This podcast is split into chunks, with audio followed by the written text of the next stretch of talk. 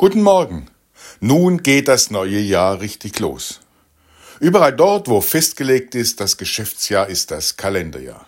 Das steht in vielen Satzungen von Unternehmen, Gesellschaften und Vereinen. Der erste Tag des neuen Jahres, gestern, war noch Feiertag. Zuerst einmal Atem holen im neuen Jahr. Heute startet das neue Jahr auch wirtschaftlich. Ab heute wird wieder abgerechnet, soll und haben erhoben. Bei aller Planung, bei allen Terminen und Verabredungen kann es auch ganz anders kommen. Alles, was wir uns vornehmen und was wir planen, gelingt nur, so Gott will und wir leben. So steht es schon in der Bibel. In dieser Gewissheit und mit der Grundeinstellung gelingt der Aufbruch in das neue Jahr und in die alte Wirklichkeit. Damit verliert niemand aus dem Blick, was zum Überleben nötig ist. Selbstverständlich müssen Geschäfte, Umsätze und Produktionen geplant werden. Handel muss betrieben werden. Dies muss angedacht, besprochen und im Kalender terminiert werden.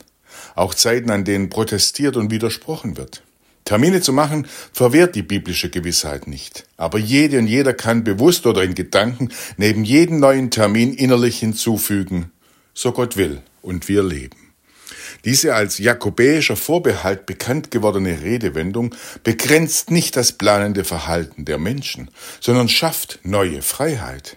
Wer diesem Vorbehalt spürt, wird in der Familie, am Arbeitsplatz oder in der Gesellschaft erleben und erfahren, dass allen Plänen eine besondere und unermessliche Freiheit geschenkt wird.